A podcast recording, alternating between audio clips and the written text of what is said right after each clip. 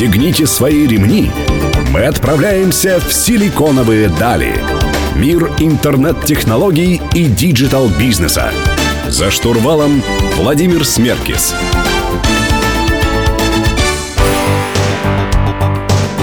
Добрый день, друзья. Сегодня среда. В эфире программа «Силиконовые дали» на Мегаполис 89,5 FM. Меня зовут Владимир Смеркис, и сегодня мы говорим про деньги.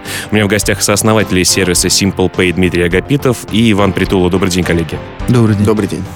Давайте вообще просто определимся, что же такое электронный кошелек. Сейчас есть Яндекс, деньги, WebMoney, различные агрегаторы. Вообще, какие типы электронных кошельков бывают и что это такое? Ну, электронный кошелек – это современное средство платежа, э, в основном для физических лиц, Эм, есть разные, вы уже основные назвали, лидеров рынка вы назвали, это Яндекс Деньги, это Киви, это WebMoney. Вот, они сейчас широко используются, набирают популярность. Вот у нас тоже есть электронный кошелек Simple Pay, вот, собственно, мы им занимаемся, о нем хотели рассказать, ну и вообще побеседовать об этой теме. Ну, а Simple Pay, то есть все деньги хранятся в рублях или в какой-то валюте? А, ну, вообще в рублях они хранятся на специальном счете. Смысл электронного кошелька в том, что это единый, без открытия отдельных банковских счетов, учитывается он в банке, ведется он в банке, регулируется он 161 ФЗ. Вот. И отличие его основное в том, что у каждого физлица, у каждого клиента кошелька нет отдельного банковского счета, а есть один специальный счет в банке, он, собственно, является электронным кошельком. У оператора кошелька? Ну, что? да, оператор электронных денежных средств, если ну, оперировать терминами правильными. Ну, а для чего люди его заводят, да? То есть понятно, что удобно проводить различные операции в интернете при помощи электронных кошельков. То есть э, почему сейчас с карточки можно вполне хорошо платить, через интернет-банк. Для чего людям нужен, э, в том числе, Simple Pay, WebMoney, Яндекс Деньги, Киви?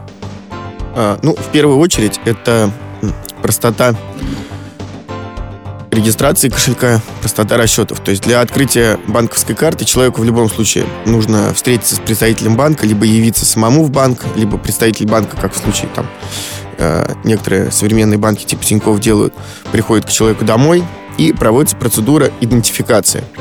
В случае с электронным кошельком э, человек получает практически полноценные э, возможности по работе, такие же, как э, при наличии банковского счета, но при этом он может пройти процедуру упрощенной идентификации, то есть ввести данные своего паспорта, второго документа и начать пользоваться до 200 тысяч рублей.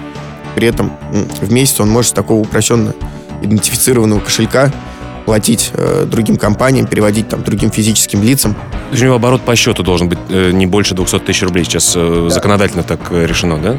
Да, либо есть вариант полной идентификации, то есть то же самое, человек приходит идентифицируется, в этом случае у него остаток не может превышать 600 тысяч рублей. Вот. Э, большинство кошельков, они упрощенно идентифицированы, остаток не превышает 60 тысяч, оборот месяц не превышает 200 тысяч. Регистрируется буквально там за 5 минут на удаленно, любом сервисе. Да, удаленно. Понятно, но звучит так, как будто это э, представляет большой такой спектр действий для мошенников, для серых каких-то структур. Вот как, э, насколько безопасно, насколько вы э, следите за тем, чтобы кошельки не использовались в таких методах? Есть ли у вас какая-то служба безопасности, еще что-то?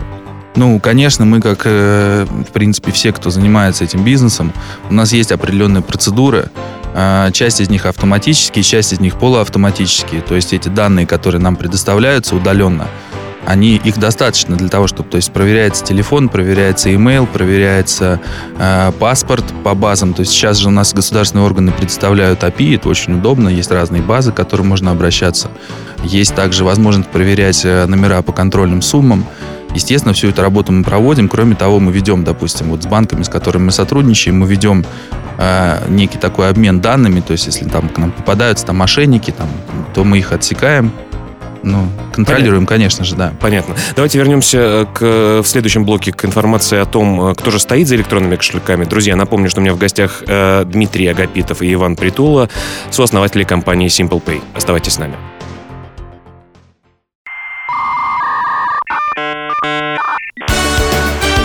Силиконовые дали. За штурвалом Владимир Смеркис. Друзья, вы продолжаете слушать программу «Силиконовые дали» на Мегаполис 89,5 FM. Эм. Напомню, у меня в гостях сооснователи Simple Pay Дмитрий Агапитов и Иван Притула. Коллеги, а что же юридически стоит за вами? Вы кто? Вы банк? Вы какая-то организация? Вот что это такое? Электронный кошелек. Какой юридический статус? За любым кошельком электронным в соответствии со 161 федеральным законом стоит кредитная организация. Это либо банк, либо РНКО, называемая расчетная небанковская кредитная организация. В нашем случае мы работаем э, с двумя РНКО, которые обслуживают наши электронные кошельки. То есть нужно пояснить, что такое РНКО. Это тот же самый банк, это кредитная организация, которая регулируется центральным банком, имеет лицензию центрального банка и может делать все те же операции, что и банк, кроме приема вкладов от населения и выдачи кредитов. Соответственно, по РНКО гораздо меньше рисков, связанных с лицензией. То есть это каким-то образом э, ставит такую определенную планку безопасности для тех, кто пользуется этим электронным кошельком, что ваша деятельность регулируется, и, соответственно, деньги с кошелька никуда не пропадут. А вообще люди много хранят, э, или они все-таки в момент операции пользуются кошельком и пополняют и выводят сразу? Тут э, надо сказать не только о том, что это безопасно достаточно. Тут суть в том, суть этого закона в чем состоит. То, что мы, как вот, например, э, организация, которая оказывает эти услуги, мы к деньгам клиентов вообще не имеем доступа как такового. То есть смысл в том, что деньги клиентов хранятся на отдельных счетах, наши деньги как компании хранятся на отдельных. То есть до того, как приняли закон, что делал агрегатор? Он, по сути, выступал как мерчант, как получатель, принимал все деньги на себя, а потом со своего расчетного счета рассчитывался. То есть такая была практика какое-то время. И смысл того, что происходит сейчас, то, что деньги клиентов хранятся отдельно, контролируются банком, вот. Ну, а деньги нас как компании хранятся отдельно. Вот. И это, конечно же, безопасно. Люди пользуются кошельками все активнее.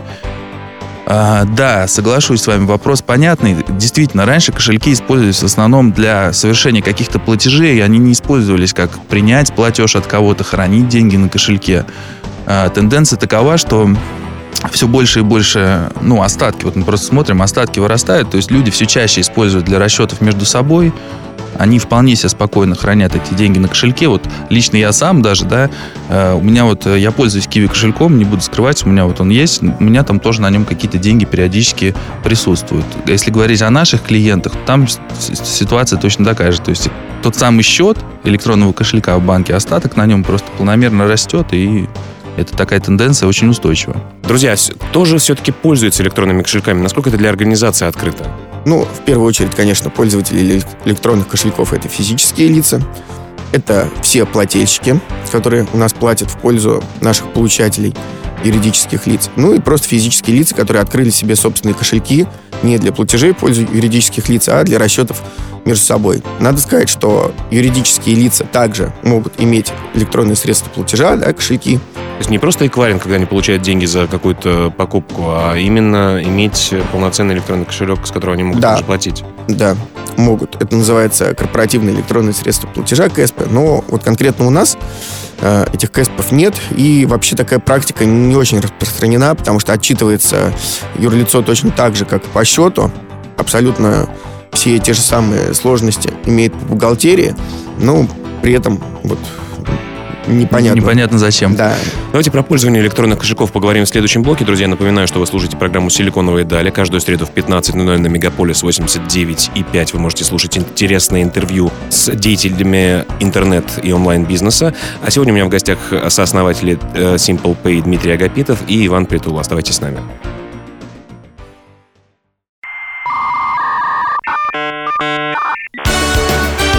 «Силиконовые дали».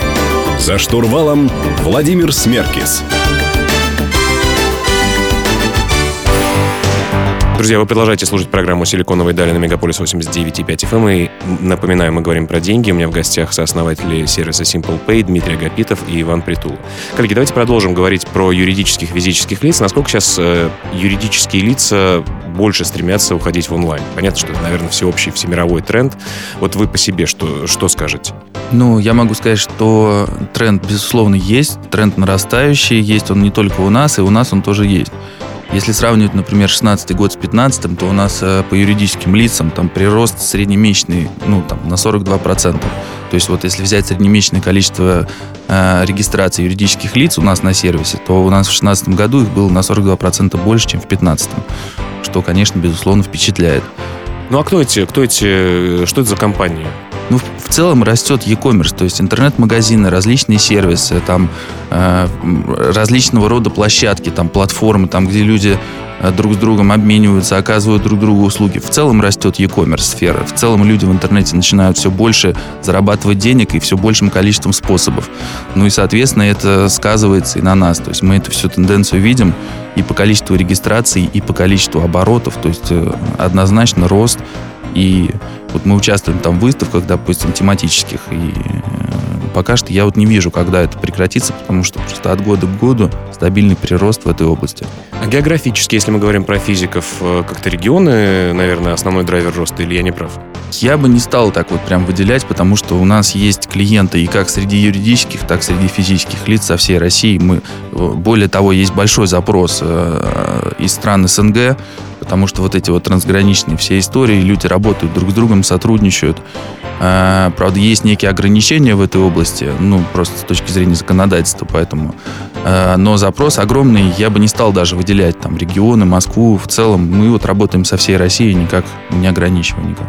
Понятно. Расскажите вообще про статистику распределения способов платежей в долях. Вообще, что это, э, как, какие платежи э, осуществляются? Наша компания ведет статистику уже э, более года. Эта статистика также доступна у нас на сайте вот, в виде отдельного инфосервиса, где мы показываем распределение платежей в долях по обороту и по количеству.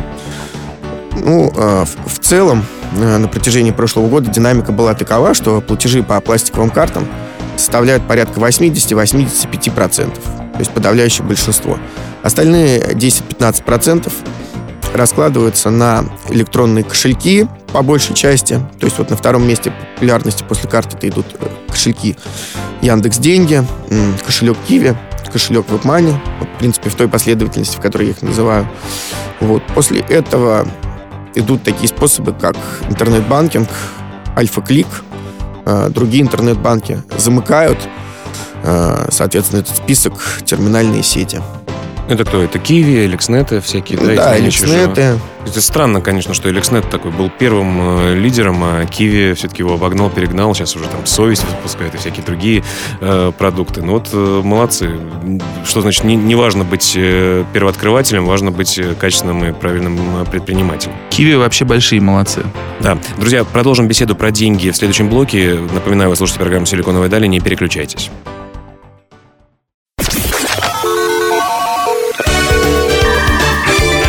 Пристегните свои ремни. Мы отправляемся в силиконовые дали. Мир интернет-технологий и digital -бизнеса.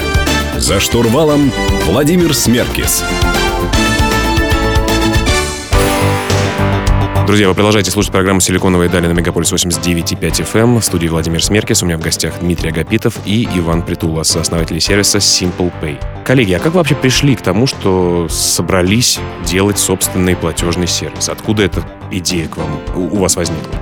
Ну, надо сказать, что у нас с Дмитрием это не первый наш онлайновый бизнес. Вот, мы э, занимались также бизнесом, э, связанным с приемом платежей через интернет. Так хитро сейчас друг на друга смотрят, э, как будто в определенном секторе это было. Ну ладно, так. Ну, это было, конечно, в определенном да, секторе. это было в определенном секторе. это, были финансовые, это были финансовые услуги. Вот, но мы, э, скажем так, были подключены как интернет-магазин к различным сервисам по приему платежей. То есть у вас собственный e-commerce проект был? Да. У нас сейчас есть, это не единственный Simple Pay, это не единственный наш проект. Угу. Мы вообще в целом себя оцениваем в первую очередь как IT-компанию. Понятно. Так, то есть был, э, был у вас e-commerce проект, там вы столкнулись с какой-то проблемой или почему?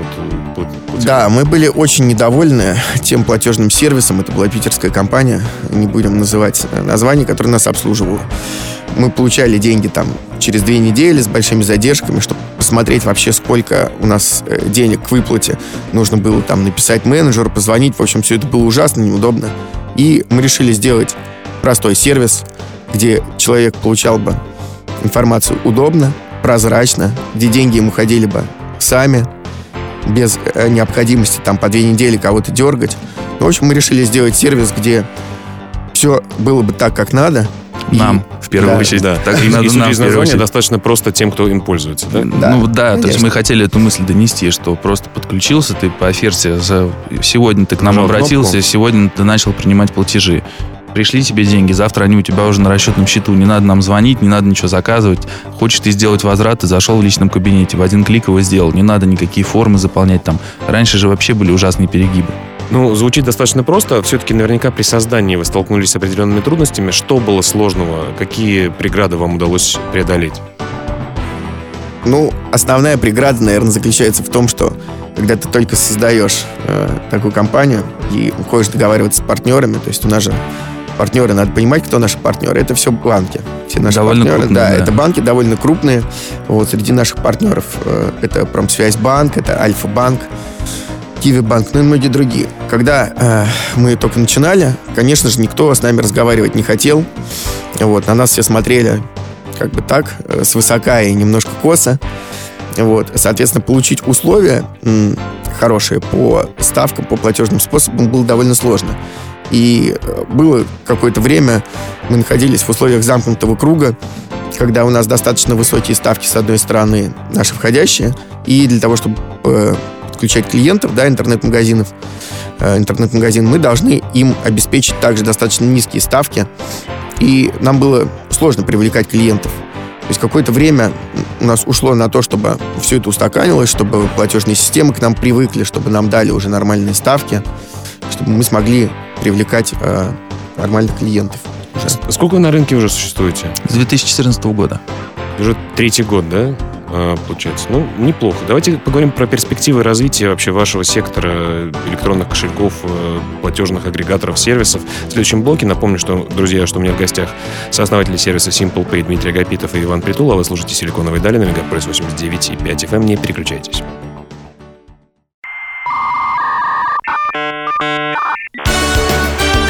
Силиконовые дали. За штурвалом Владимир Смеркис. Друзья, продолжайте слушать программу «Силиконовые дали» на Мегаполис 89,5 FM в студии Владимир Смеркис. Мы говорим про деньги с Дмитрием Агапитовым и Иваном Притулой, сооснователями сервиса SimplePay. Коллеги, а вообще перспективы, прогноз развития вашего сектора? Вот что сейчас происходит в нем? Ну, я бы оценил так, что сейчас происходит рост, он достаточно бурный, по моим оценкам.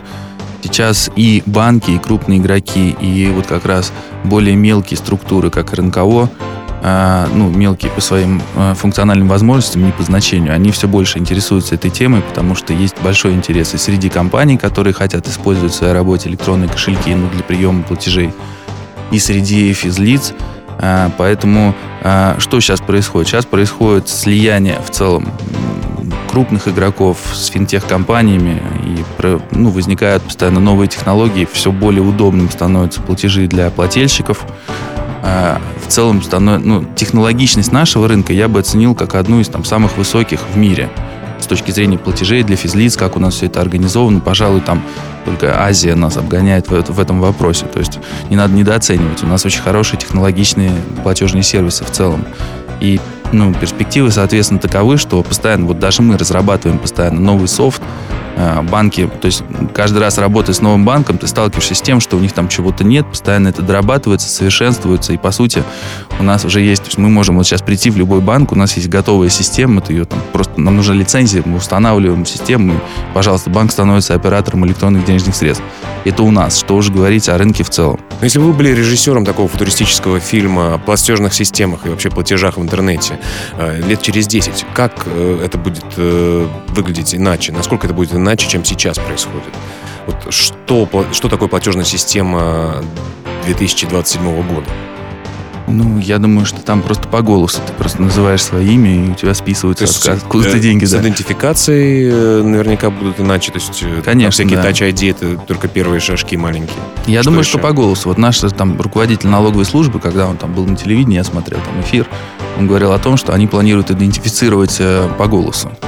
Можно по телефону идентифицировать удаленно. Это очень удобно. Но сейчас э, нужно сказать, что все банки, в принципе, уже поняли, что история уже реальность, не какое-то футуристическое будущее, а действительно начинают в этом сегменте играть. Насколько они могут задавить вас? Конкуренция, насколько сильная вот в этом э, секторе? Не знаю, время покажет. Будем бороться изо всех сил. У нас есть преимущество, несмотря на то, что они крупные игроки, ведь это же как преимущество, так и недостаток. Согласен. С одной стороны, они, у них, конечно, безусловно, больше ресурсов всевозможных, и с другой стороны, есть определенная инерция. Мы ближе к людям, мы понимаем потребности лучше.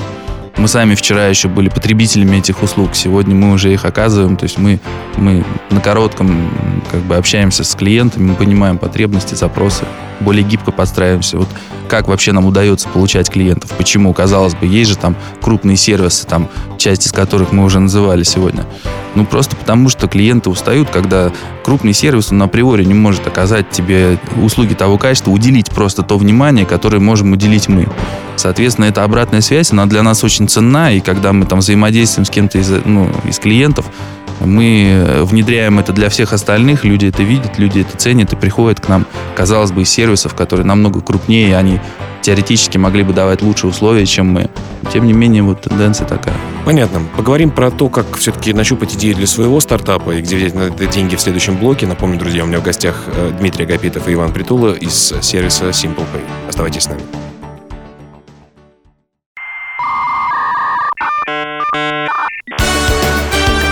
Силиконовые дали. За штурвалом Владимир Смеркис. Друзья, завершающий блок программы «Силиконовые дали» на Мегаполис 89,5 FM студии Владимир Смеркис. Э, напомню, что у меня в гостях Дмитрий Агапитов и Иван Притула, сооснователи сервиса Simple Pay. Коллеги, а как вообще людям, которые уже созрели, которые работают на дядю и понимают, что хотят уйти в собственный бизнес, может быть, какую-то подушечку финансовую прикопили, э, как им найти идею, ту самую идеальную, э, которая позволит им развиваться? Где взять идею для собственного бизнеса в интернет-сегменте?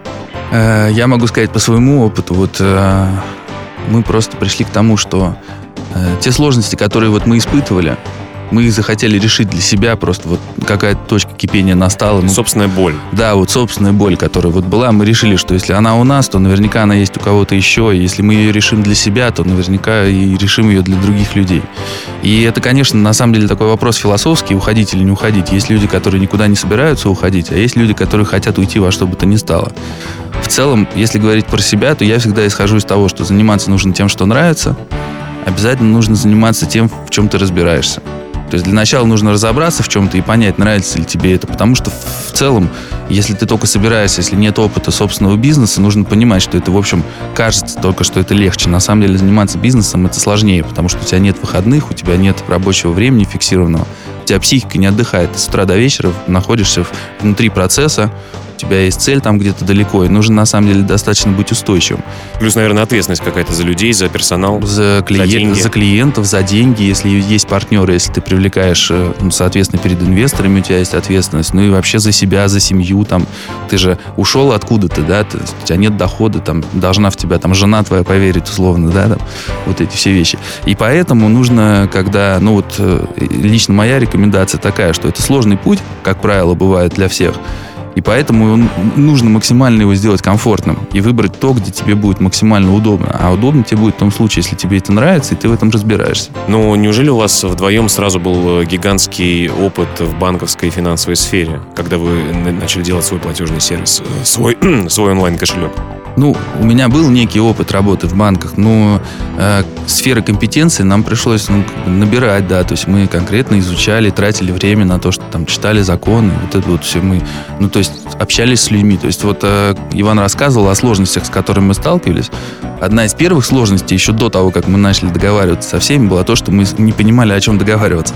Приходили, мы хотим, да? да что есть, а что хотите, ребята, не знаем. Да, то есть мы, мы приходили там на встречу в ВТБ, на нас просто собралась там целая делегация людей, они на нас смотрят, и мы понимаем, что ну, что-то идет не так. Вот. Говоря про банки, про деньги и про ВТБ, все-таки на свой собственный бизнес есть два таких кардинально противоположных э, мнения. Нужно максимально тратить свои деньги, э, есть э, дошираки, во всем себе отказывать, но тратить свои деньги, не брать инвестиции до, до самого конца либо сразу брать инвестиции, комфортно на них развиваться. Вот э, у нас буквально там минута, чуть меньше. Э, расскажите, как вы считаете, как правильно? Ну, мы считаем, что надо, конечно, брать инвестиции, развиваться на них, ну а потом, когда закончатся инвестиции, тратить все свое, есть дошираки и вытягивать свой бизнес. Ну, вот такая, друзья, рекомендация от э, Дмитрия Агапитова и Ивана Притулы, сооснователей Simple Pay. Друзья, спасибо большое, что к нам пришли. Каждую Спасибо, среду, пригласили. пожалуйста, добавляйтесь к нам на Facebook э, «Силиконовые дали» и в Инстаграме «Силиконовые». Слушайте нас каждую среду в эфире «Мегаполис 89 и 5 FM». С вами был Владимир Смеркис. Пока.